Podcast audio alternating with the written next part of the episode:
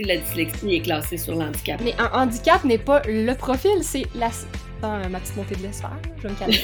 je pourrais monter avec, avec toi dans le lait, là, tu peux être sûr. fait avant de cailler... Les Neurodivertissantes, le podcast qui célèbre l'unicité neurodivergente et qui explose les préjugés pour un monde plus inclusif. Épisode 9. Reprendre son pouvoir neurodivergent avec Nathalie Bertrand. Avec vos animatrices Solène Métayer, Fran Deloum et Mélissa Saint-Louis. Accrochez-vous, il y a de l'idée à la minute ici. Alors, bonjour, cher auditoire, euh, bonjour et bienvenue encore dans notre nouvel épisode des Neurodivertantes. Ici Mélissa qui vous parle en ce moment, puis j'ai une nouvelle super excitante à vous partager. En fait, aujourd'hui, on a notre première invitée, mais avant de vous la présenter, euh, quand on est des invités, en fait, on voulait vous dire que généralement, on va être deux neurodivertantes au lieu de trois pour être moins cacophonique parce qu'on sait tout qu'est-ce que ça donne, puis vous savez pas les efforts de montage qui est en arrière. Fait qu'aujourd'hui, je suis avec euh, ma chère Fran. Comment ça va, Fran? Ça va bien, toi? Mais ça va bien, ça va bien. Fait que toi, toi avec, quand t'avais un peu le trac d'avoir notre première invitée. Mais c'est un bon track, je suis comme super excitée. Puis euh, au début, en passant, quand tu allais annoncer la bonne nouvelle, je pensais que tu allais parler de mon nouveau micro parce que j'ai un sweet sound maintenant, comme vous pouvez entendre. Oui. Et clairement, une invitée, c'est une bien meilleure nouvelle. Puis je suis bien plus excitée par ceci que par ah mon oui. micro. C'est comme si tu avais mis tes beaux habits pour euh, recevoir une invitée. Là, mis ton as sorti ton beau micro pour. Euh, oui, ma voix suave. Donc, sans plus tarder, on vous présente Nathalie Bertrand, euh, qui est une coach qui a une spécialisation aussi en neurodiversité. Puis, euh, bonjour Nathalie. Allô! Fait que t'es notre première invitée. Oui, je suis toute excitée. Ça me fait tellement plaisir d'être avec vous. Ah ouais, on était tellement contentes. Là. j'adore votre podcast. Là. Les filles, vous faites une vraiment belle job. C'est, ah, merci. merci. Je vous aime beaucoup. Ouais contente d'être Merci. On est, on est vraiment choyés. Puis, tu sais, honnêtement, t'es tellement fine, puis comme généreuse de ton temps. Puis, tu sais, euh, juste pour faire une petite mise en contexte, là, quand j'ai voulu partir ma pratique en, en coaching puis en neurodiversité, tu sais, je, euh, je, cherchais beaucoup, tu sais, comment joindre les deux parce que c'est pas, euh, tu sais, au Québec, il y a à l'école, quand tu fais tes cours de coaching, ils n'en parlent pas tant. Puis la posture de coach versus la posture d'accompagnement quand tu travailles avec des personnes neurodivergentes, il y a certaines nuances à avoir quand tu veux faire du coaching pur. Puis ça, fait que tu, tu dois avoir plusieurs chapeaux. Puis à ce moment-là, je me cherchais vraiment, puis je, je comprenais pas. Puis les, j'avais l'impression que les coachs qui, qui, nous supervisaient comprenaient pas nécessairement ce que j'exprimais non plus parce qu'on on le sait, la neurodiversité, c'est relativement émergent. Puis Nathalie, dans le fond, euh, tu sais, j'avais écrit, puis là, je t'avais dit, tu sais, je sais pas si tu serais à l'aise, je savais pas si on était comme en compétition aussi, puis elle était comme, oh non, ça va me faire super plaisir de te parler, puis elle m'avait donné plein de trucs, puis euh, de son expertise, puis tu sais, elle m'avait comme dit, tu sais, n'importe quand, hésite pas, puis, fait que, tu sais, merci honnêtement, là. Non, dans mon livre à moi, là, il y en a pas de compétition. Plus qu'on va être à en parler, mieux ça va être pour... Euh, la communauté de ceux qui sont neurodivergents. C'est nécessaire qu'on tienne qu'on s'encourage, selon moi. Oui, parce que c'est pas le travail qui manque, puis euh, c'est ça, c'est le fait de travailler tout le monde ensemble, je pense que ça nous enrichit, puis ça, ça, ça a nourri mon rêve justement d'aller trouver toutes ces coachs-là parce que, tu sais, l'autre fois dans un épisode, je parlais que quand moi je m'étais chercher une coach, euh, j'avais cherché, j'en avais trouvé deux, une j'avais attendu pendant, pendant un an. Puis, tu sais, toi, à ce moment-là, je t'avais pas trouvé quand mm-hmm. j'avais fait mes recherches. Puis plus que ça va, puis plus que j'en déniche d'autres coachs, d'autres, d'autres coachs aussi.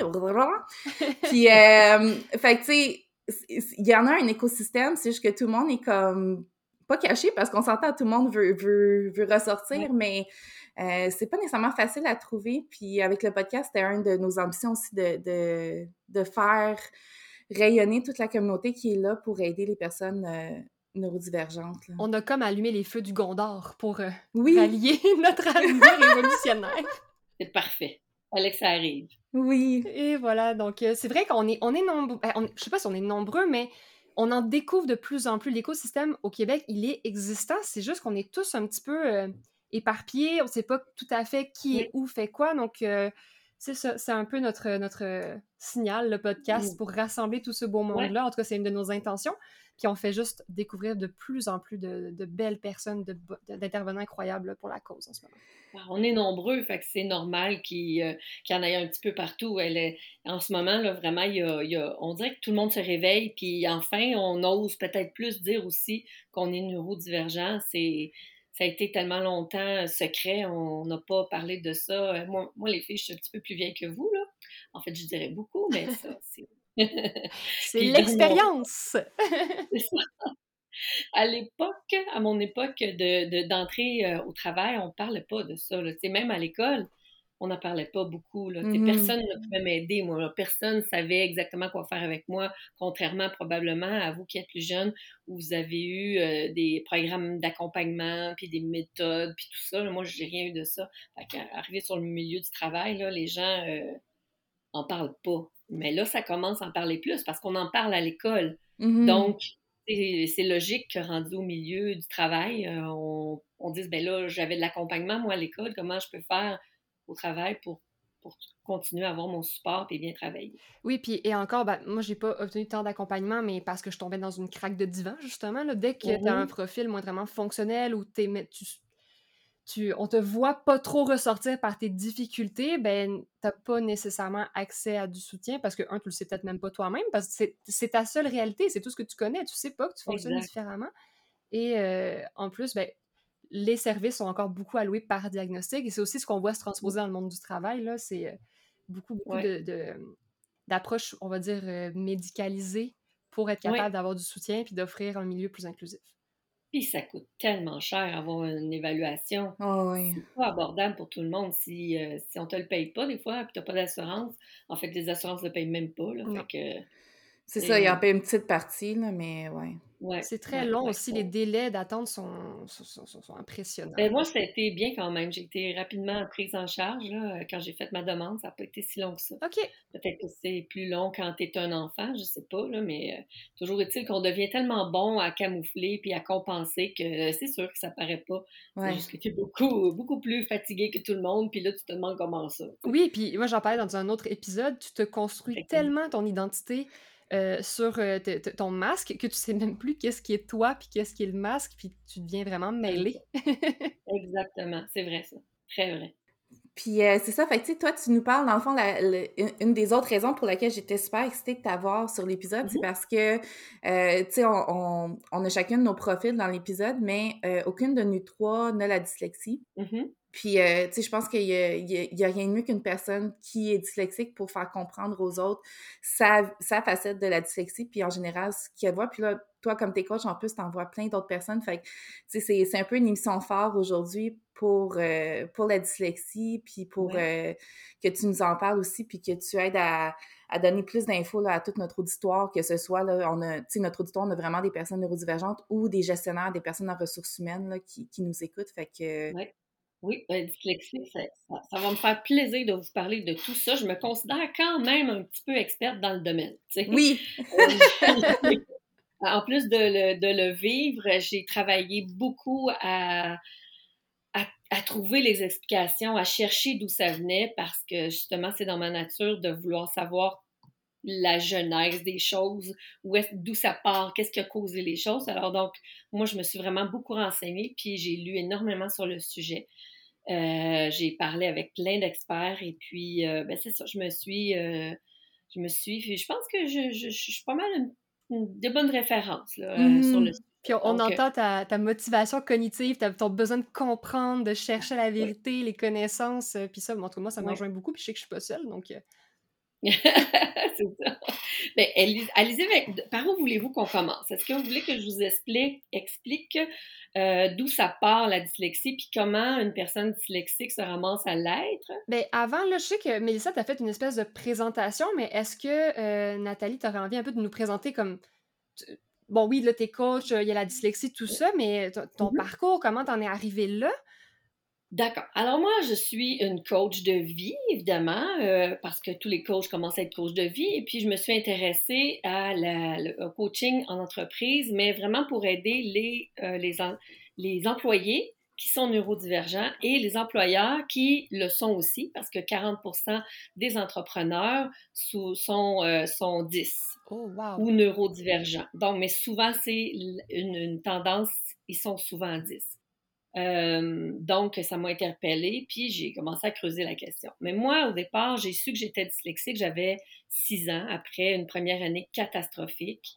Euh, en fait, je suis rentrée en, à l'école en cinq, en cinq ans parce que, en première année à cinq ans, parce que mes parents trouvaient que j'étais géniale et que je savais tout. Mm. Euh, l'avenir, l'avenir nous renseignera sur le fait que j'étais, je suis aussi douée, mais ça, je l'ai appris euh, très récemment. Donc, Mm. en tout cas, mon parcours scolaire a été très, très, très difficile. Euh, j'ai quand même, tu sais, moi, on m'avait dit que j'aurais, euh, j'aurais pas de chance dans la vie, puis qu'à cette époque-là, on a dit à mes parents, trouvez-lui un bon mari, Oh parce qu'elle finira même pas son secondaire. Donc, euh, moi, c'est resté dans ma tête, tu sais, euh, OK, je vaux rien, puis il faut que je me, je me trouve un bon mari. Mm. Donc, ça, ça l'a mené à plusieurs, euh, comment je dirais, plusieurs mésaventures dans ma vie Mm. euh, qui, euh, qui, qui ont été plutôt désastreuses. J'ai été là, j'ai, pas eu ça facile. Euh, j'ai quand même été cinq ans au cégep et puis malheureusement, par manque d'un point, je n'ai pas eu mon diplôme Ah. pour un point. Mais comme je vous disais avant, avant qu'on commence, j'ai euh, dans mon époque là, il y avait pas de il y avait pas d'accompagnement puis on parlait pas de dyslexie. Donc ça. moi j'ai jamais osé dire à mes profs "Ouais, mais j'en arrache tellement, pourrais-tu me donner un point? Un point, comme moi. C'est ça. C'est passé tellement de choses dans cette année-là. Là. Ma mère est décédée. En tout cas, tellement de choses euh, qui auraient pu faire un petit effort de me trouver un point. Mais non. Donc, après cette, cette période de cégep-là, moi, j'ai dit là, euh, je veux plus rien savoir de l'école. Je voulais débrancher. J'avais tellement eu d'années difficiles en arrière de moi parce que là, je vous j'étais en fait trois ans en retard de tout le monde. Ouais. Donc, j'ai j'ai vraiment beaucoup, beaucoup travaillé. Puis euh, là, mon cerveau était en train de griller. Là. Donc, je suis restée dix ans à la maison avec mes enfants. Je me suis mariée, j'ai eu des enfants. Puis après dix ans, mes enfants étaient à l'école. J'ai fait, bon, ben là, j'ai fait le tour du jardin, Mhm. là, de la mère à la maison. Là. je me suis reposé le cerveau. Là. Je suis due pour retourner travailler. Mais Donc, justement, tu sais, par rapport Ouais. à ça, dans, tu sais, dans le temps, c'était plus commun que les femmes restaient à la maison parce que d'un, les Mhm. garderies coûtaient extrêmement cher, même si on revit aujourd'hui beaucoup ce problème-là. Euh. Comment, moi, je, je me rappelle en congé maternité, là, j'étais en train de comme grimper dans les murs, là, je- j'en pouvais plus, j'avais besoin de, j'avais vraiment besoin de retourner travailler, tu sais. Ah ouais. Toi, euh, justement, tu le fait que, que tu es douée puis que tu avais vécu tout ça, comment tu as vécu ça d'être à la maison pendant 10 ans? J'avais pas, j'avais vraiment pas besoin de retourner travailler. J'avais envie de me creuser un trou puis de disparaître. Oh, mon Dieu. Euh, j'ai eu des années assez difficiles, je te dirais. Là, euh, j'ai écrit un livre qui va paraître probablement l'année prochaine, puis c'est tout raconté là-dedans. Mais Mhm.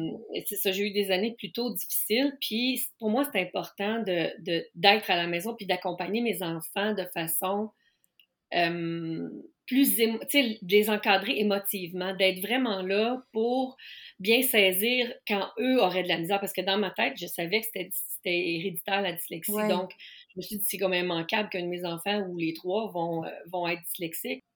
Puis je voulais leur offrir un accompagnement, là, tu sais, plus, plus émotif, bien comprendre, puis être là. Puis moi, j'avais vraiment besoin de décrocher. Mhm. J'étais plus capable de- d'essayer de, rejoindre le standard des autres, d'être. Je me suis tellement fait dire que j'étais trop intelligente pour être aussi mauvaise à l'école.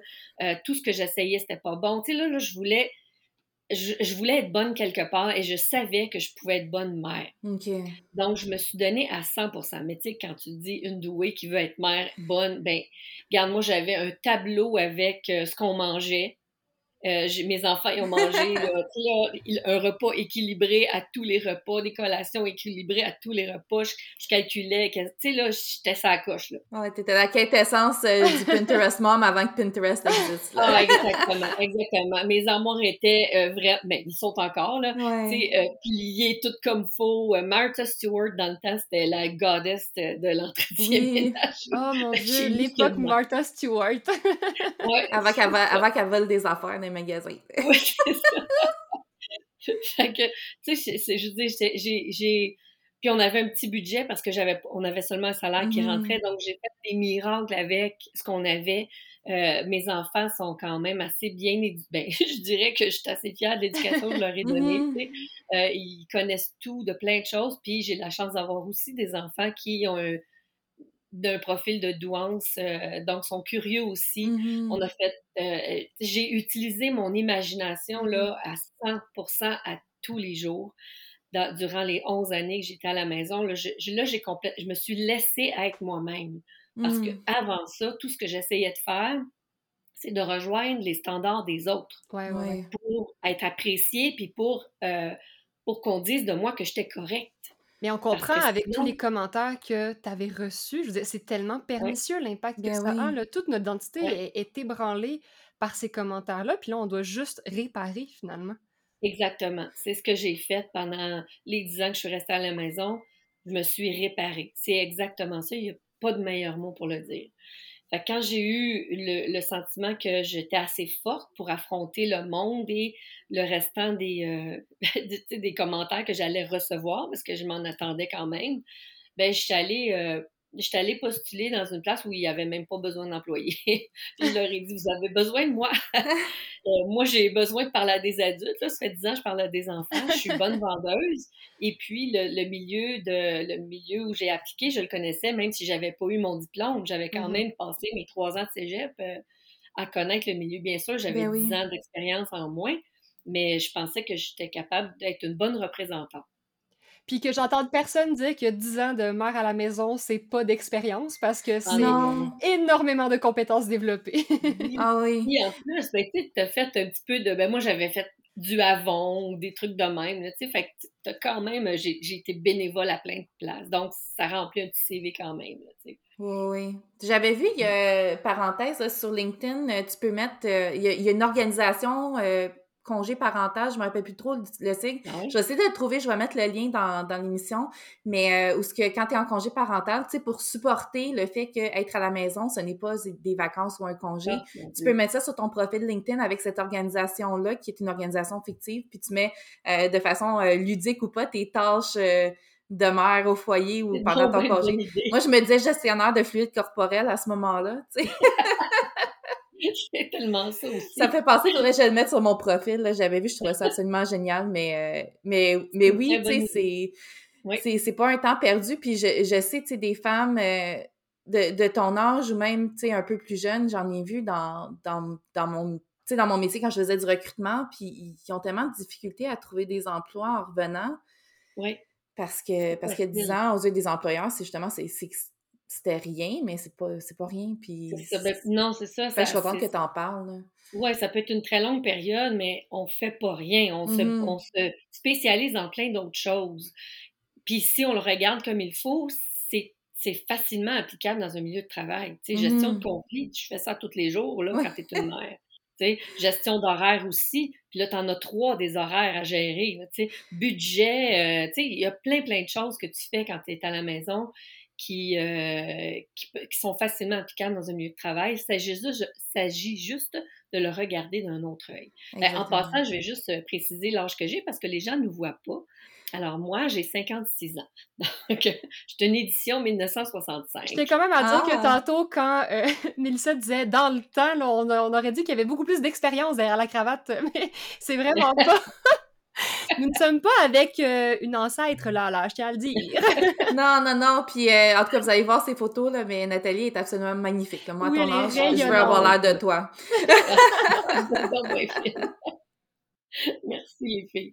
Je rougis.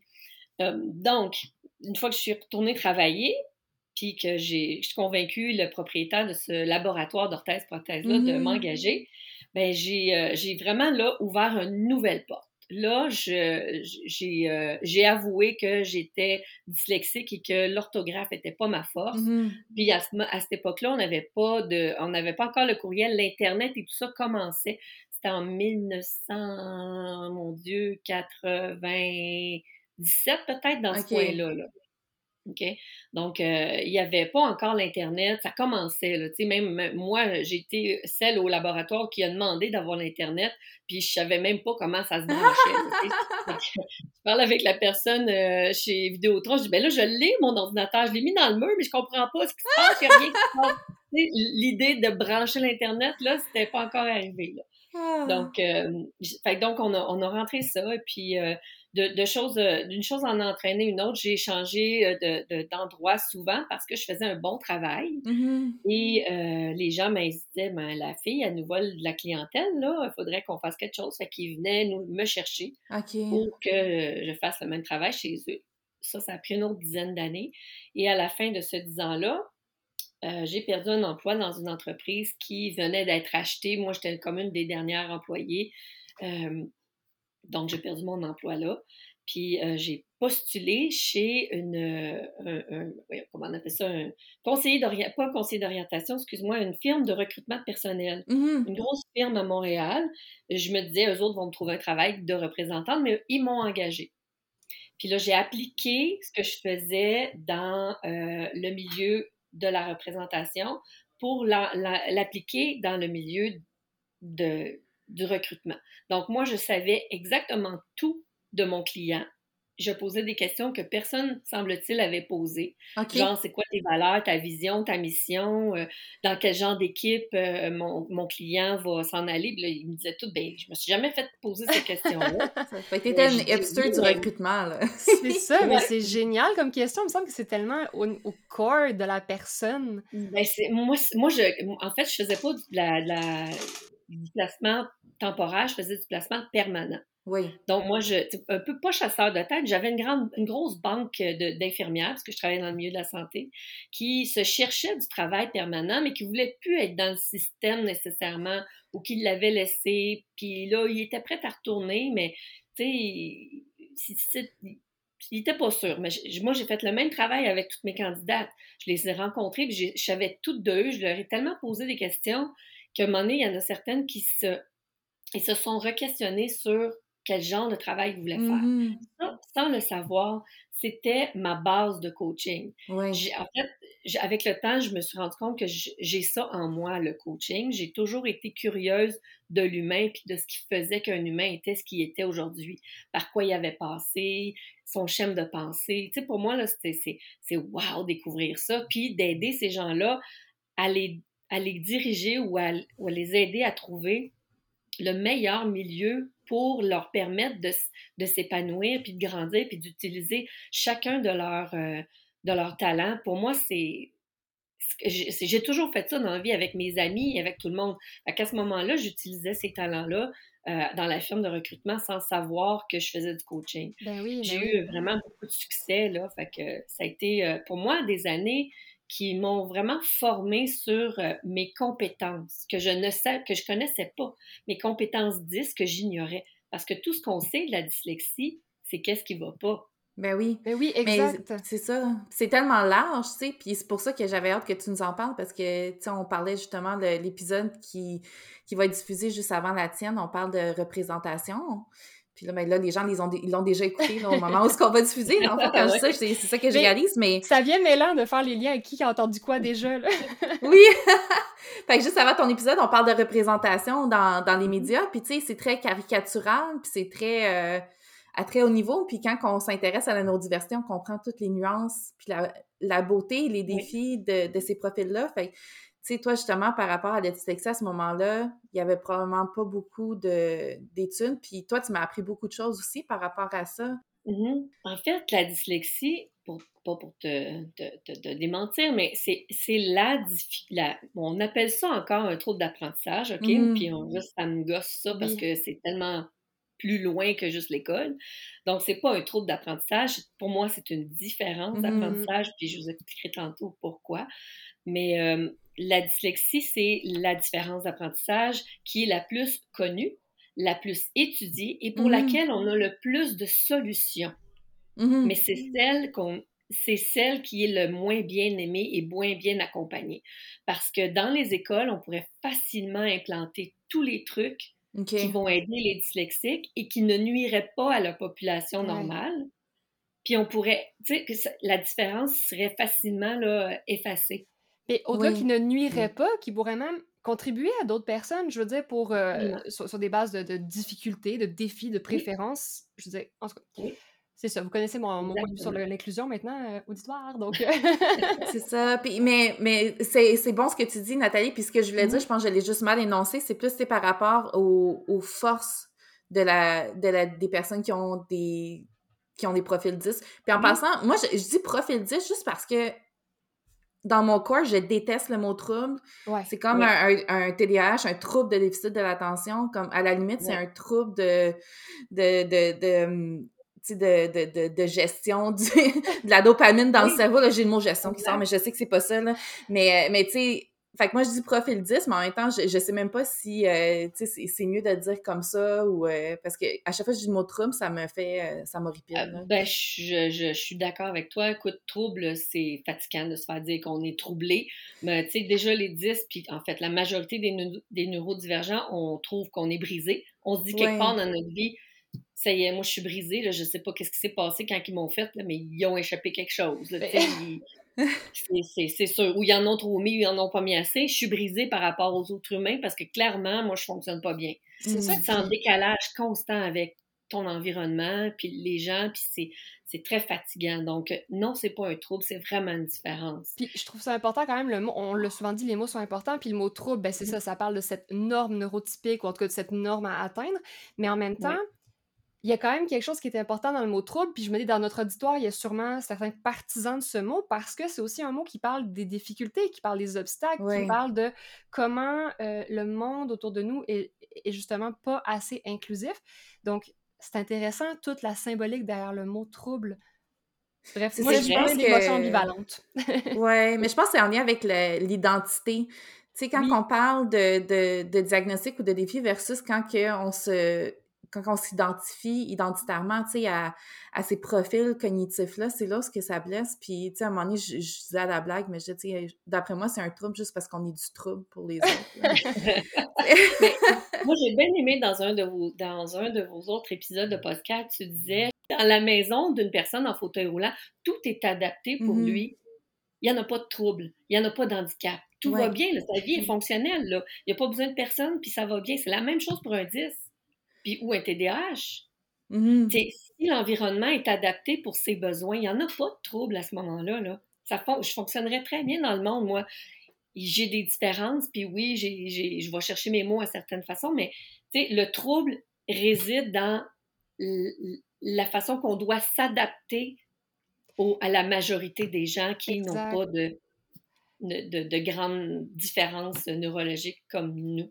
Oui, puis c'est là où vient la notion qu'on avait définie là, avec Solène là, de situation de handicap. Dans le fond, on, est ou on n'est pas en situation de handicap selon comment l'environnement est en interaction avec nos forces, nos défis, nos obstacles. Exact. Puis je te dirais qu'en Europe, parce que je parle beaucoup avec les Français, euh, la dyslexie est considérée comme un handicap en fait, pour, le, pour l'Organisation mondiale de la santé, la dyslexie est classée sur l'handicap. Mais un handicap n'est pas le profil, c'est, la, c'est ça, c'est, ça qui... Ouais. moi, je, je, voilà, je me sens euh, ma petite montée de lait je vais me calmer. je pourrais monter avec, avec toi dans le lait, là, tu peux être sûr. fait que avant de, avant de cailler... tu sais, euh, justement, là, après ça, euh, tu sais, ça revient à ton, à ton expertise. Puis là, tu me disais mm-hmm. justement que ça avait mis un peu le recrutement, les bases de de ce qui t'a amené un peu vers le coaching euh, oui, ben indirectement. en, faisant ce travail-là, euh, éventuellement, j'ai lu, euh, je lisais toujours la revue de Oprah qui s'appelle O, mm-hmm. et je mm-hmm. lisais la chronique d'une dame qui s'appelle Martha Beck, c'était une de mes préférées. Puis un jour, comme ça, je me suis, je me suis attardée à regarder son titre, et c'était marqué Life Coach. Puis là, j'ai fait, hmm. attends une minute, la révélation, les gens, les anges ont chanté et le ciel s'est ouvert. Mais ça existe, ça? Mon Dieu, juste le nom me disait que c'était moi. je me suis mis à chercher énormément là-dessus. Puis là, à cette époque-là, Internet était arrivé avec Google et tout ça. Et j'apprenais, tu sais, j'apprenais à découvrir tout ce qu'on pouvait trouver sur Internet. Donc, euh, là, je me suis renseignée sur euh, le coaching en général parce que je me suis dit, si je suis capable de, de faire une formation de coaching et d'appliquer ça dans mon travail, ça serait vraiment wow. Mais ma patronne, pour diverses raisons, elle n'avait pas la même idée là-dessus que moi. je, suis tellement contente que tu nous partages comment la, neurodivergence a influencé toute ta trajectoire parce que on n'arrête pas de le dire, c'est ancré dans notre identité. Puis on voit comment tu te sens accompli maintenant comme coach de vie, tu as vécu une révélation, mais est-ce que tu aurais pu cheminer comme tu l'as fait sans avoir tout ton profil, puis toute ton identité, puis tous les... C'est triste à dire, mais tous les obstacles que tu as vécu aussi. Oui, je pense. Mais tu sais, quand tu vis toutes ces affaires-là, là, puis que tu, tu, parce que j'ai pensé mourir, là. En fait, j'ai même, j'ai même déjà dit que j'ai manqué mon suicide. J'étais tellement poche que j'ai manqué mon suicide, tu sais. Ah. Fait que donc, euh, pour moi, c'était même pas une tentative de suicide, j'en parlais même pas. Mhm. J'avais manqué ça aussi. Donc, tu sais, quand tu Mm. es dans ce creux-là, puis que tu as de la difficulté à, à avancer, tu te rends pas compte que ça, va, ça peut te servir. Mais j'ai la, la, ferme conviction que toutes les difficultés qu'on traverse, c'est, là-dessus qu'on devrait s'attarder parce que c'est là que ça nous, ça nous révèle nos forces.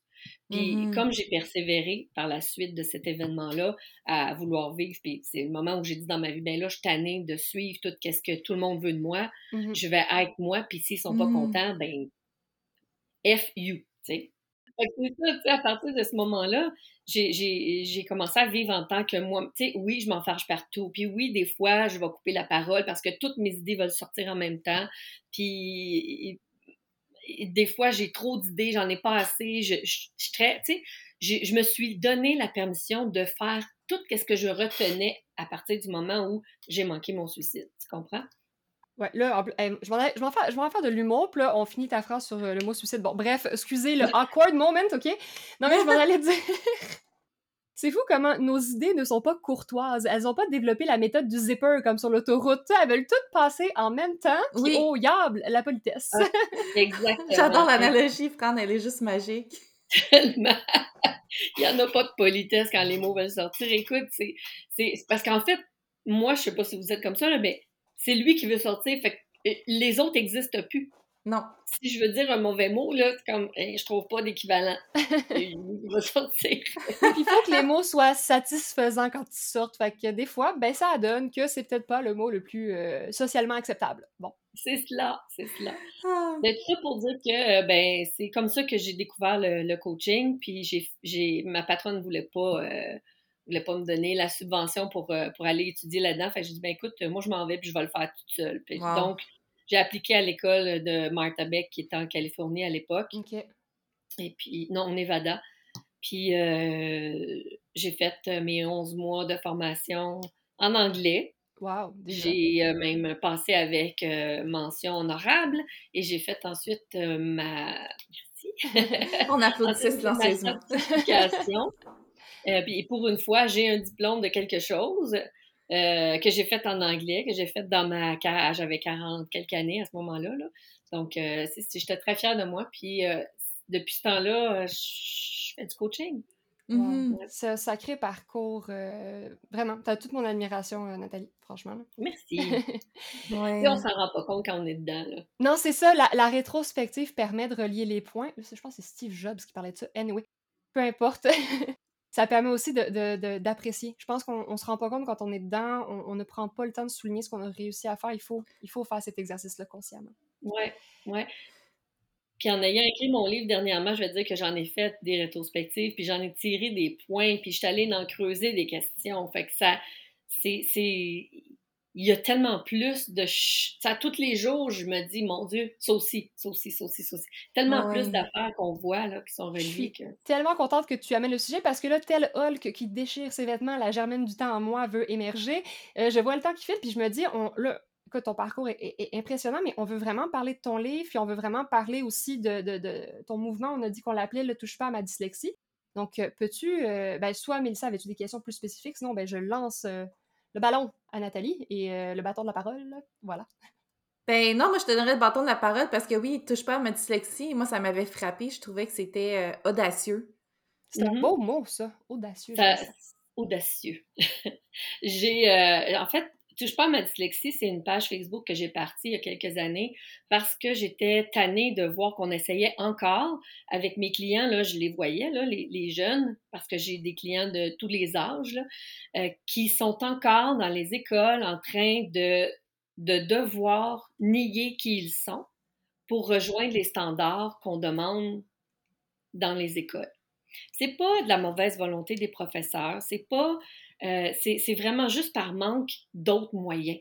Parce que, comme Ouais. je disais tout à l'heure, on sait quoi faire pour que ça soit facile l'apprentissage de ces personnes-là, mais on se donne pas les moyens de, les- de le faire dans l'école. Donc, moi, j'ai dit à un moment donné, là, là, il faut que ça sache, là, arrête de me demander d'être toi ou d'être une copie des autres. Là. Mhm. Je suis moi et je suis dyslexique, donc touche pas à ma dyslexie. Peut-on travailler avec? Ouais, oui, sans peut la- la- essayer de l'annuler, en fait. Exactement, de l'annuler, de l'effacer, euh, de la... En fait, il y a Béatrice Sauvageau, qui est une, euh, une orthophoniste française, qui a écrit un livre qui s'appelle Vive la dyslexie. Et Mhm. Béatrice Sauvageau dit que les dyslexiques, c'est des droitiers du cerveau. Puis ça, c'est très vrai. Notre première porte, porte d'entrée aux dyslexiques, c'est le cerveau droit, qui est le cerveau créatif. Donc, nous, on voit la vie là, euh, en histoire, en Mhm. couleur, euh, euh, en musique. Tous les sens sont éveillés sur un dyslexique à 300 beaucoup plus que n'importe quelle autre personne. Donc, on est souvent aussi, comme, euh, comme les doués, très, très, très sensibles parce Mhm. que parce que cette porte-là, pour nous, là, elle est grande ouverte comme une porte de grange. Les autres, les, les, neuro, euh, les neurotypiques, eux autres, ils sont majoritairement plus ouverts sur le côté gauche du cerveau. Mais ce qu'on force à faire, les dyslexiques, c'est de nier leur côté droit pour passer par le côté gauche. Avec le Mhm. temps, on devient, comme, comme Béatrice euh, Sauvageau le dit, elle dit qu'on devient ambilexique. Parce que Mhm. comme, comme, un, comme un, un- un gaucher serait obligé de travailler de sa main droite, éventuellement, il devient ambidextre. Ben, la même chose pour le cerveau, selon elle, qui a étudié énormément, avec une autre personne, euh, a étudié beaucoup, beaucoup de dyslexique. C'est vraiment son sujet de prédilection. Elle dit elle-même, elle-même qu'avec le temps, elle est devenue dyslexique d'adoption, genre. Mais, euh, c'est très vrai. Écoute, euh, on, on devient ambilexique parce qu'on arrive à avec le temps, là, quand on a, on a passé toutes nos années d'études à se forcer à travailler comme les autres, on, on y arrive. Mhm. Non sans une grande difficulté, mais on y arrive. Mhm. Oui, on finit par lire, oui, on finit par écrire. Moi, j'ai jamais été capable d'écrire sans faire de faute, là, euh, comme je le voudrais. En fait, moi, ma grande différence, c'est pas la lecture, moi, c'est l'écriture et le calcul. C'est mes Mhm. deux grandes bêtes, donc c'est la, la dysorthographie et la dyscalculie. Donc, euh, le mouvement, c'est ça, en fait. Touche pas à ma dyslexie, c'est ar- arrêtons donc d'essayer de nous changer. Pouvons-nous travailler avec nos forces? Mhm. Et on a quatre grandes forces, euh, les dyslexiques, qui, se, Mhm. qui se distinguent. Puis ça, c'est euh, les docteurs Brock, Hyde et sa femme Fernette, qui a un Mhm. très joli nom, Burnett. Hyde, qui ont écrit un livre qui s'appelle euh, Dyslexic Advantage. Je regarde derrière moi parce que j'en ai une copie, mais je vous la montrerai pas parce qu'elle est maganée. Là. J'ai écrit là-dedans, j'ai pleuré là-dedans, je la traîne partout, c'était mon édition de ce livre-là. C'est ma Bible, c'est fou, là, je me suis retrouvée partout dans ce livre-là. Mhm. Et eux, ils décrivent le dyslexique comme euh, vraiment euh, une, une, une- une intelligence à côté de l'intelligence normale. OK? C'est vraiment une différence de, de pensée. C'est une personnalité, c'est une façon d'être, c'est une communauté à être dyslexique. Mhm. Bien sûr, les 10 ont toujours et souvent, comme on le dit euh, régulièrement, plusieurs autres comorbidités. Mot assez macabre. Oui, mais puis, tu sais, ça revient aussi avec l'hi- l'histoire de, de l'identité de, de, de qui on est, puis la personnalité, puis justement le fait que les gens pensent que la dyslexie, c'est juste d'avoir de la misère à lire, que les lettres se mélangent, mais tu sais, c'est fascinant de voir que justement, comme ça, comme c'est le cerveau droit qui est plus éveillé, tu sais, au niveau de l'hypersensibilité, c'est aussi, euh, c'est aussi euh, présent chez les personnes qui, ont, qui, ont, qui sont 10. Il y a aussi la notion justement de tu sais, dans, dans les forces, justement, que, qu'on va parler, tu sais, que ça émerge des particularités. Fait que c'est pas juste au niveau de l'écriture. Puis c'est là que c'est important. Puis c'est pour ça qu'on va en parler dans le podcast, parce que les personnes neurotypiques qui écoutent, Oui. euh, ou des personnes qui travaillent avec des personnes neurodivergentes, ben eux autres, ils, ils pourraient penser que c'est juste le fait d'avoir de la misère à lire puis à écrire, tu sais. Tellement pas, tellement pas. Puis, tu sais, une dyslexie, ça vient jamais seul, comme je viens de te dire, mais souvent, Mhm. un dyslexique va pas juste être dysle- dysorthographique, il va être dys- dysphasique, dyspraxique, euh, dyscalculique, dysorthographique, mais à tous des niveaux différents. Fran, Mhm. tu avais quelque chose à, à- à demander? En fait, mon idée est comme moyennement formulée dans ma tête. Je vais essayer de la verbaliser. Non, mais Oui. c'est, c'est- ça fait le lien parce que moi, je suis de ces personnes qui, qui, qui voient moins le, le- la lecture par scission du cerveau, là, parce que je sais qu'il y a plusieurs euh, façons Mhm. de le voir, mais c'est une façon qui, à mon sens, est très, très aidante pour expliquer. Puis ça parle justement du fait que ben, c'est pas si.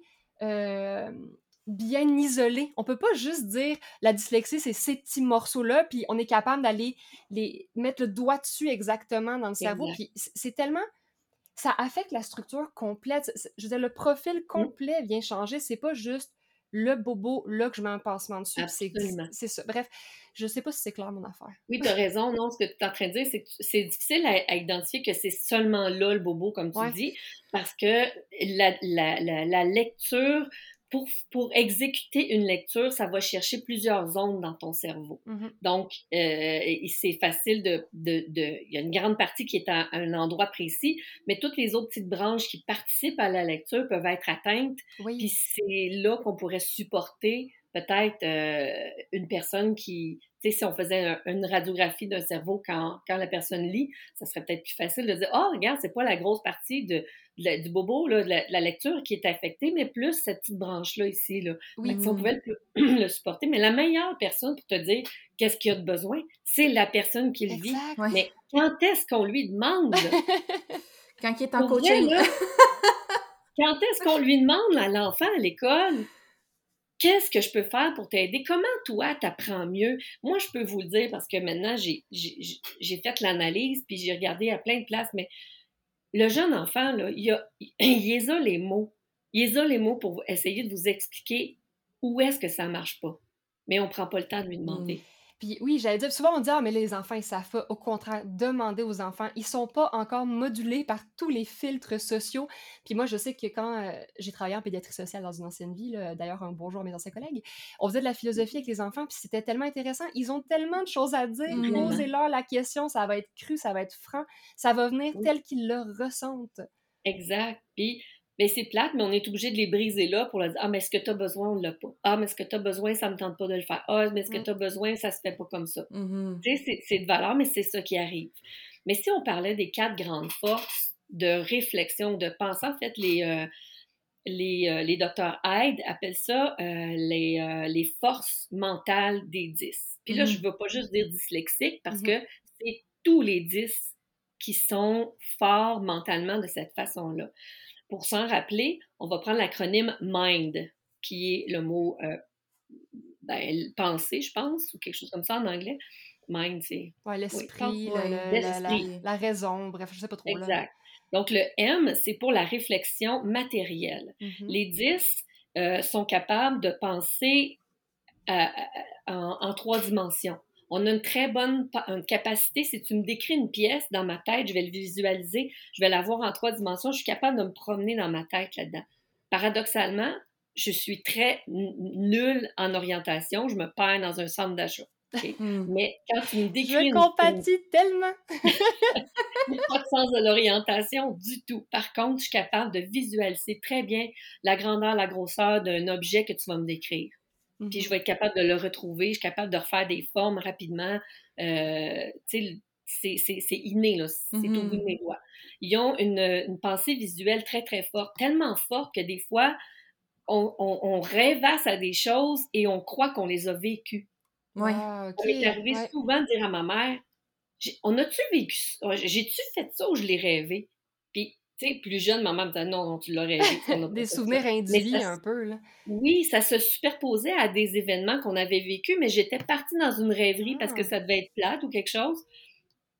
Puis c'était tellement vivant dans mon esprit que je confondais ça avec la réalité. Puis ça m'arrive encore des fois de me dire, attends un peu, moi là, qui rêvé ça ou euh, c'est, ça peut être tellement fort là, que tu sens l'odeur, tu touches euh, écoute, dans le temps où je m'endormais dans les classes parce que c'était plate puis que je, je, réussissais pas, je regardais la porte, là, puis il y avait tout un petit carré de fenêtre dans la porte de la mm-hmm. classe. Puis je me disais, bon, ben là, là, ça serait le temps que mon prince charmant vienne me chercher, là tu sais, là, qui viennent dire, bon, m'excuser, là, mais elle, elle s'en vient avec moi. je le voyais, je, je, me, je, me, vois encore en train de sourire à l'idée que je le voyais rentrer, venir me chercher. J'aime comment ton prince charmant, quand on pense à euh, Réponse, par exemple, qui va sauver la princesse dans une tour et un donjon. Toi, la classe, c'était ton donjon. Ah oui, absolument. c'est lourd de sens, là, on s'entend. on a, une autre capacité qui est paradoxale avec le fait qu'on n'a pas d'orientation. On est capable de bien naviguer sur une carte. on a un sens de la navigation qui est comme inné. Ça fait, que ça fait des bons capitaines, des bons pilotes. les dyslexiques. Sauf dans les centres d'achat. On a la deuxième force qui est la force interconnectée. L'interconnecté, ça, c'est euh, la, facilité qu'on a à faire des liens entre des choses qui, en apparence, en ont pas. Mm-hmm. Ça, c'est, je vous expliquerai un petit peu après, si on a encore du temps, qu'est-ce qui se passe dans le cerveau puis pourquoi c'est comme ça. Mais ça, c'est une de nos forces, ce qui nous aide aussi à, à, repérer rapidement des patterns, des séquences. Mm-hmm. On est super bon à dire, OK, ben là, moi, j'ai remarqué que quand ça, ça, ça arrive, ça, ça, ça va suivre. Mm-hmm. Puis c'est dans toutes les sphères de la vie ça, c'est utile, euh, c'est très, très utile aussi dans plein de métiers, ça, cette force-là. On est très bon à voir l'ensemble de la situation au lieu de voir le problème. On est capable de faire rapidement, en, un clin d'œil, une analyse complète d'une situation euh, en général. Ça, c'est la deuxième force qui est l'interconnecté. La troisième force, c'est la force narrative. On est excellent pour raconter des histoires, excellent pour la mémoire des événements personnels. quand les gens ont lu mon livre, parce que j'ai fait tester euh, évidemment avec un petit groupe, puis ils me disaient c'est fou les détails que tu te rappelles quand je suis capable de, je lis ça puis c'est comme si j'étais à ta place. Donc j'ai hmm. une mémoire, une mémoire des événements personnels qui me sont arrivés vraiment très vif, là, ça, parce que ça rejoint tous euh, mes sens et mes émotions et c'est la porte d'entrée de mon mmh. cerveau qui, tu pour certaines personnes qui sont neurotypiques, qui passeraient naturellement par le côté droit, la porte est grande comme une porte d'entrée, mais moi, j'ai une porte mmh d'entrée de grange pour le côté droit. Fait que, tu sais, ça reste, ça s'imprime dans ma, dans ma tête. On, comme je disais tout à l'heure, euh, on, est on est très bon à créer, donc des bons créateurs de scènes. Steven Spielberg, Spielberg est 10 aussi, donc tu vois, c'est euh, Anne, Rice, euh, Agatha Christie, il y a plein, plein d'artistes, de créateurs qui sont 10 puis qui travaillent avec cette force-là, qui est la force narrative. Et la dernière force, c'est le, la, le D pour dynamique. Donc, on est, euh, on est orienté sur l'objectif. Nous autres, c'est souvent ça qu'on veut. On veut arriver à l'objectif et on, on est souvent parti avant même que le, le starter a commencé parce qu'on veut arriver là en premier, puis on prend pas le temps, on s'enfarge pas dans les détails. Euh, on est en, capable de, ça a l'air drôle à dire, mais ça va avec euh, la création d'hypothèses. On fait des hypothèses, puis on est capable de prévenir, de prévoir les événements futurs, pas parce qu'on les a vus dans notre tête comme un, un voyant, un médium. Un voyant, mais parce qu'on a recoupé plusieurs informations et puis qu'on est capable de dire, ben, je te dis, c'est ce qui va se passer. Puis souvent, les gens, moi, me disent, mais oui, comment c'est ça, toi? mais je suis pas capable de te l'expliquer, mais je sais que ça va arriver. Puis la majorité du temps, je me, en fait, je me rappelle même pas d'une fois où j'ai dit que quelque chose était pour arriver puis que c'est pas arrivé.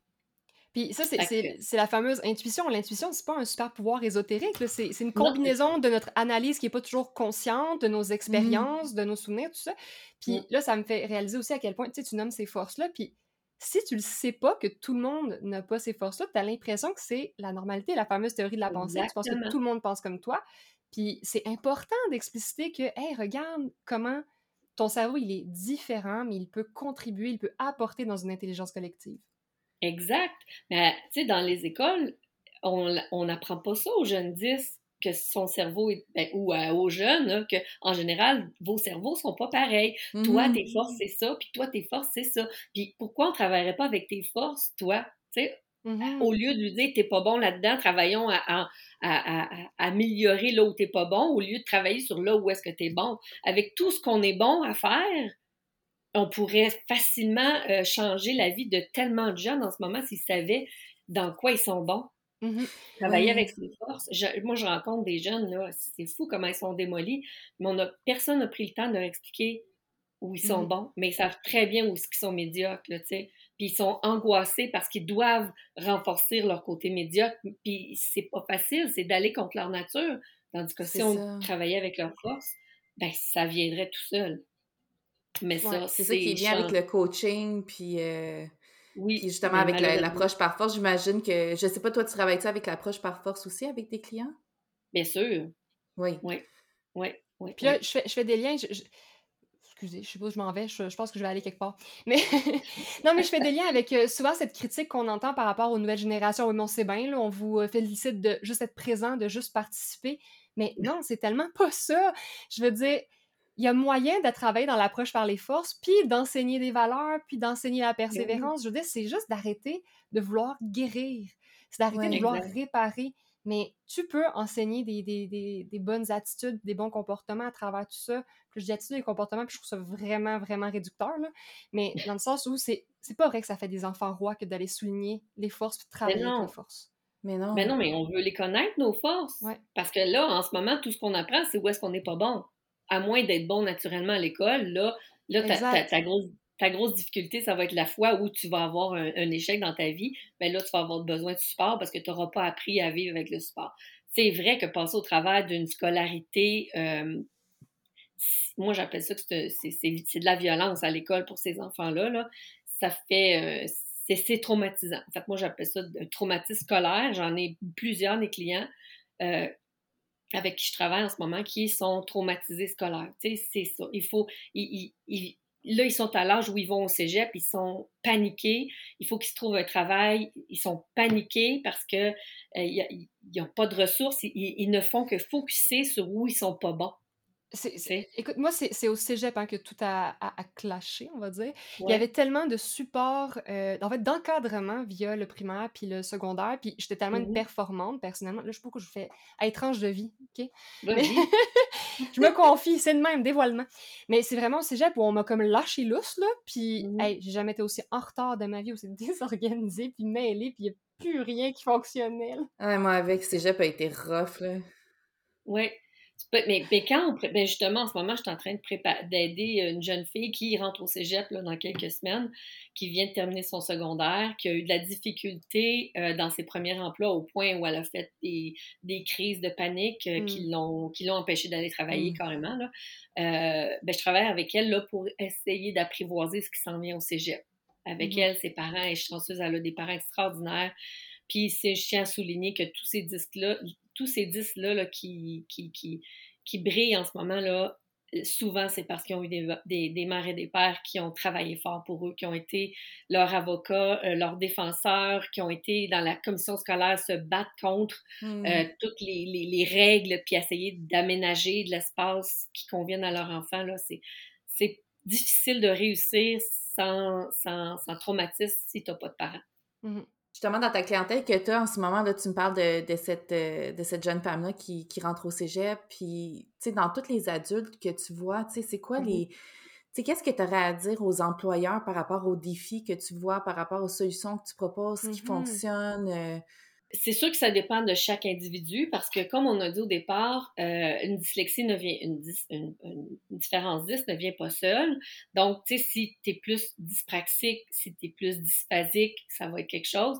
Mais, tu sais, souvent, là, c'est l'employeur devrait prendre le temps de dire, écoute, qu'est-ce que je, sans demander est-ce que tu as une différence, qu'est-ce que je peux mettre en place pour t'aider d'être le, pour t'aider à être le meilleur employé possible? Mm-hmm. Pour les 10, souvent, c'est euh, d'avoir une période d'adaptation au milieu un petit peu plus longue. Parce qu'on va faire nos repères, euh, ça va être long avant qu'on... Tu sais, je disais tantôt que j'ai pas le sens de l'orientation, juste me rendre me mêler dans ma tête sur le chemin. Dans le bureau, là, des fois, il y a des corridors, puis là, la cafétéria est où? Là, ça fait cinq minutes, tu tournes alentour pour aller porter ton lunch. Tu sais, c'est con, mais c'est toutes des petites affaires. Puis là, tu rencontres une personne, puis peut-être la répète, là, tu sais, c'est avoir une personne ressource dans un bureau, dire, regarde, cette personne-là, là, elle t'est attitrée. Mm-hmm. Jusqu'à temps que tu n'en aies plus besoin, là, c'est la personne ressource pour toi, pour toutes tes affaires. Puis juste ça, ça crée une sécurité psychologique. Tu sais que tu as le droit de demander. Juste ça, parce que la suranalyse que tu fais, comme Ah, mais mon Dieu, mais si je pose encore des questions, ça n'a pas de bon sens, ils vont trouver que je suis pas compétente, blablabla, bla, bla, bla, parce que ça va vite là-dedans. je pointais ma tête en passant là-dedans. mais tu sais, pour dire que ça, ça rassure, tu sais que c'est légitime, tu as quelqu'un qui est disponible pour t'aider puis qui est identifié pour ça. Oui. Une autre chose que j'ai appris en faisant mes recherches, c'est que les 10, on capte 300 à peu près fois plus d'images secondes qu'une personne mmh. neurotypique. Mmh Donc, euh, tu sais, en temps normal, ça fait quand même beaucoup d'images à gérer, mais quand on a 300 fois plus que tout le monde, ça fait beaucoup d'informations à gérer et à classer. Mmh là, tu es en milieu de travail nouveau, avec des nouvelles personnes, puis des tâches que tu anticipes, puis la pression que tu te mets toi-même à devoir faire pour pour pas avoir la con devant l'employeur qui vient de Mhm. t'engager, qui te donne sa confiance, que c'est c'est vraiment overwhelming, parce que je manque de Mhm. mots en français pour le dire, Ouais. là, mais c'est c'est- c'est quelque chose. Donc, traiter toute cette information-là, tu t'en rends pas compte que tu la traites, mais est dans ta tête pareil, tu sais. Est-ce- Donc, l'image, le son, la couleur, la texture, le, le, confort de ta chaise, euh, l'espace alentour de toi, c'est- toutes des choses qui doivent être assimilées tranquillement parce que c- tout dans une journée, ça fait trop. Puis ça ramène aussi l'importance, tu sais, Fran, quand tu parlais d'avoir justement un peu plus des repères visuels dans les lieux de travail, tu sais, justement pour aider à, à trier toute cette quantité d'informations-là que Mhm. des personnes neurodivergentes peuvent avoir à traiter, tu sais, de savoir tu sais, très clairement, c'est par là justement, tu sais, tu disais trouver la cafétéria, savoir où mettre Ouais. les trucs, tu sais. Euh, quand il y a autant d'informations comme ce que tu décris, mais c'est là que ça devient important parce que tu peux comme targeter. Discriminer visuellement plus facilement, c'est ça. Exactement, exactement. Puis, tu sais, je veux dire, les autres personnes qui sont neurotypiques, ça se peut aussi qu'il y ait Eh des oui. problèmes Eh d'orientation. Ils vont trouver ça le fun d'avoir ça. Oui. La- L'avantage là, pour un employeur qui se donnerait la peine de bien accompagner une personne 10, c'est que cette personne-là, là, elle va lui être fidèle pour une tellement longue période de temps. Parce que refaire tout ce chemin-là par après, Mm. c'est demandant et Mhm. c'est insécurisant. Ouais. Donc, si le 10 se sent bien accompagné, compris, s'il sent qu'il y a de l'espace dans cette entreprise-là pour croître, parce que c'est pas parce que tu es 10 que tu vas rester à la même place, là. C'est Mhm. comme tous les autres employés. On prend de l'expérience, on, puis on avance vite une fois qu'on est parti. Ouais. Parce qu'on a des, forces différentes. Euh, on avance vraiment vite, mais on a aussi, oui, des, des affaires qu'il faut, euh, avec lesquelles il faut compenser, mais les autres employés qu'on pense pour là où, nous, où on a des, failles, puis la même chose pour nous. On compense pour les failles des autres. Mais en fait, ce que je disais, c'est que les employés vont rester beaucoup plus longtemps et fidèles à l'employeur qui va en prendre soin.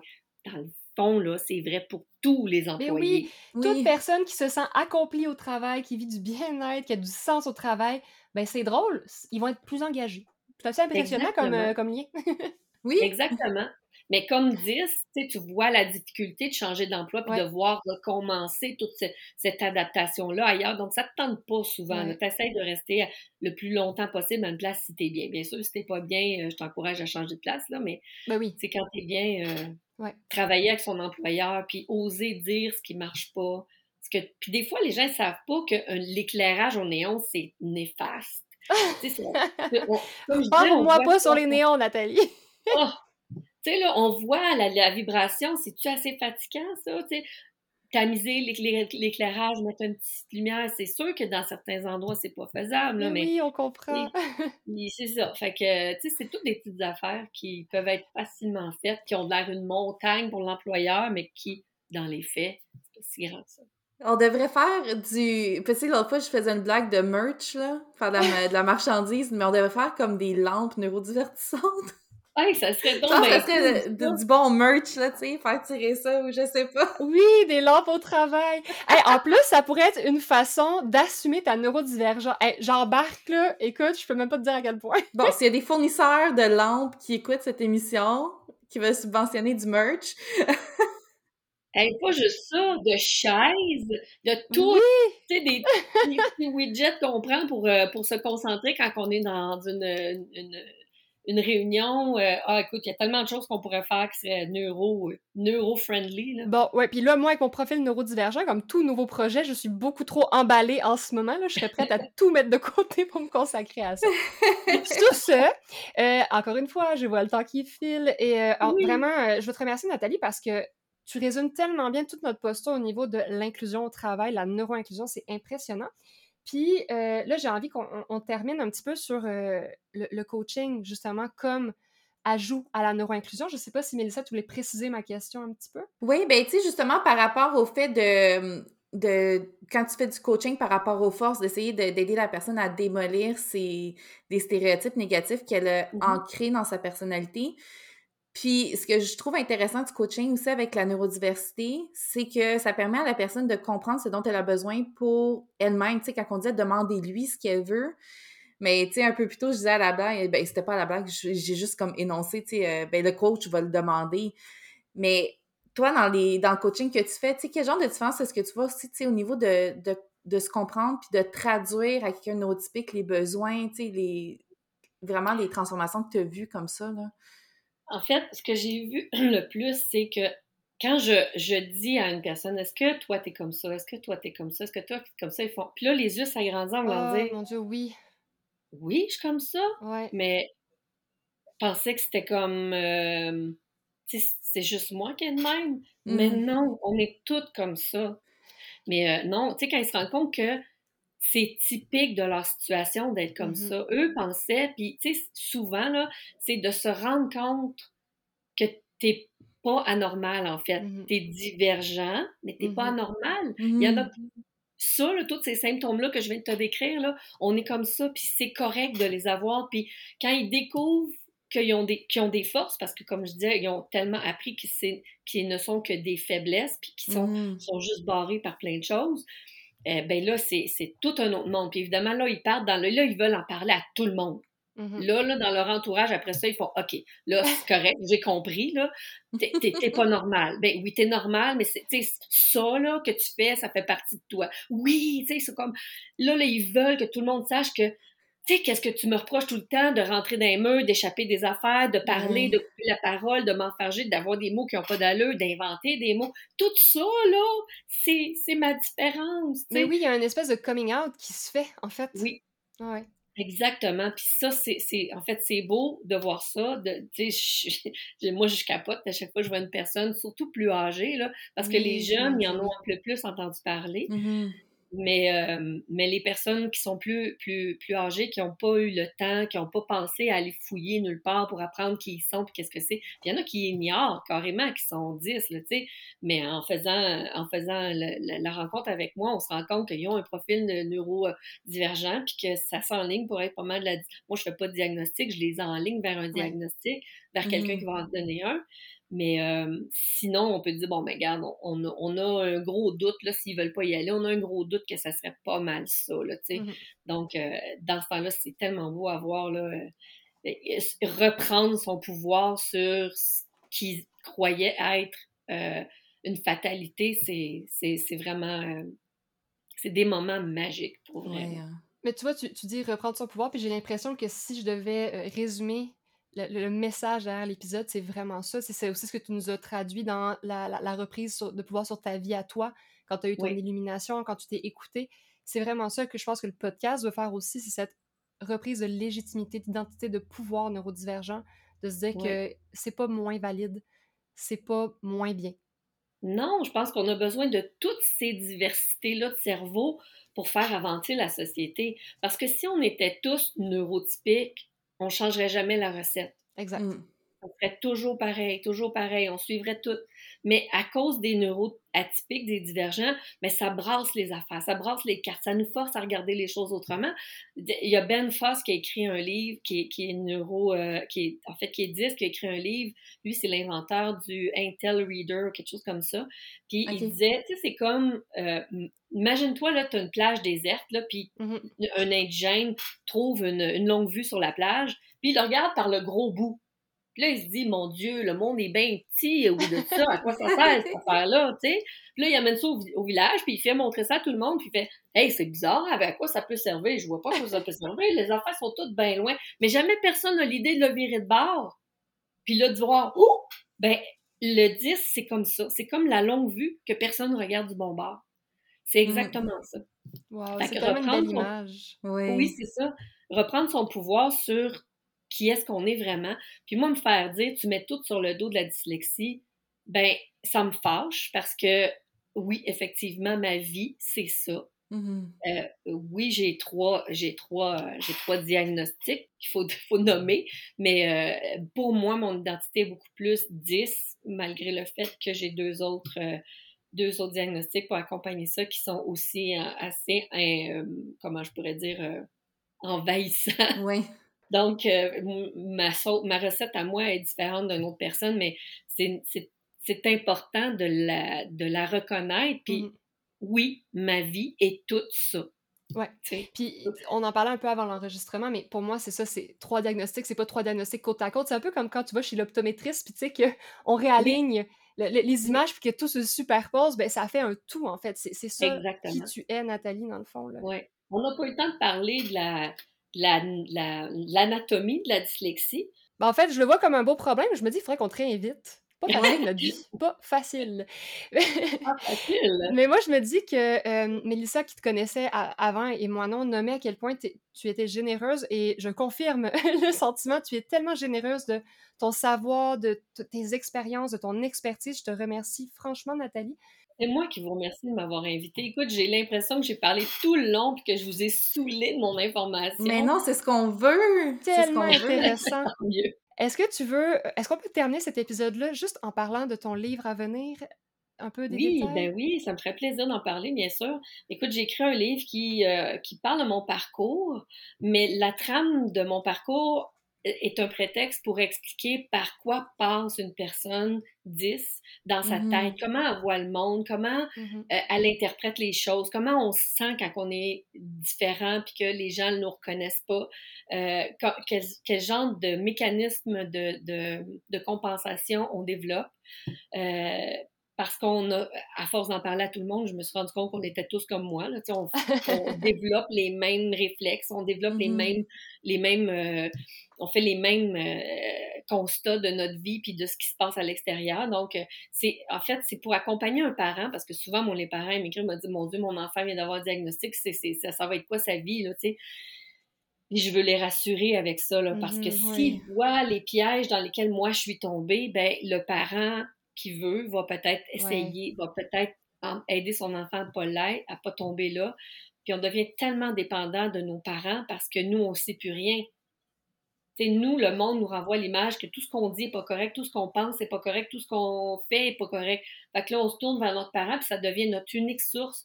Mais le parent, sachant ça, là, il va essayer de redonner un petit peu de son pouvoir aux jeunes, mm -hmm. en ayant, tout cas, j'espère, en ouais. ayant lu euh, mon livre. Puis je donne là-dedans, je, vais, je décris l'anatomie de la dyslexie, et ce que j'ai appris de toute façon dans le livre de, des Dr. Hyde, là, le Dyslexic Advantage.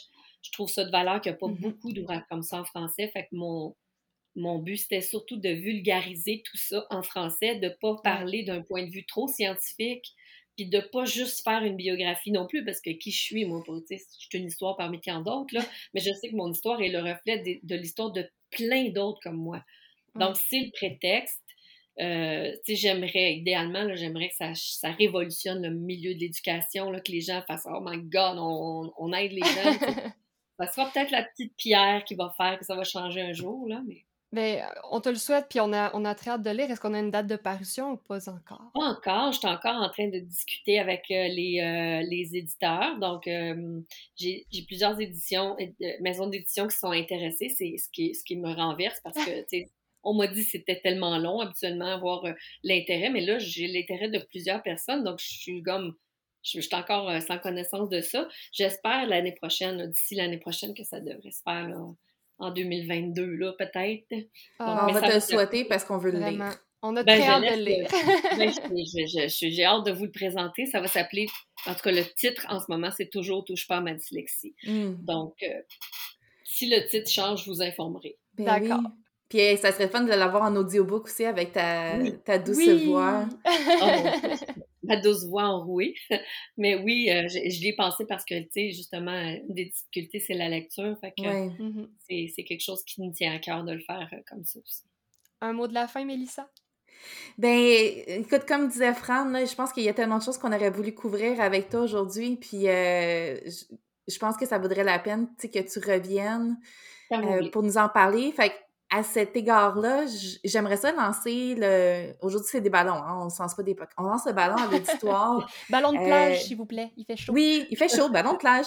Euh, Écrivez-nous sur, euh, tu sais, que ce soit en message privé ou en commentaire euh, sur, les, sur les réseaux par rapport à des questions que vous auriez sur la dyslexie, mm -hmm. sur ce que Nathalie nous a dit aujourd'hui, euh, pour qu'on puisse se monter un, un, un, petit bucket list de questions pour quand Nathalie va revenir ouais. avec vraiment ce qui vous, vous touche ou ce que vous avez vécu. Ou...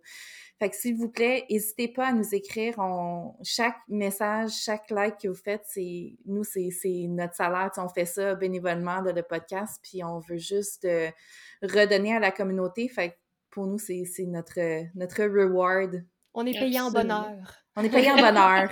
fait qu'envoyez-vous, envoyez-nous nos questions. Oui, puis vous pouvez me parler sur LinkedIn, sur Instagram, sur Facebook.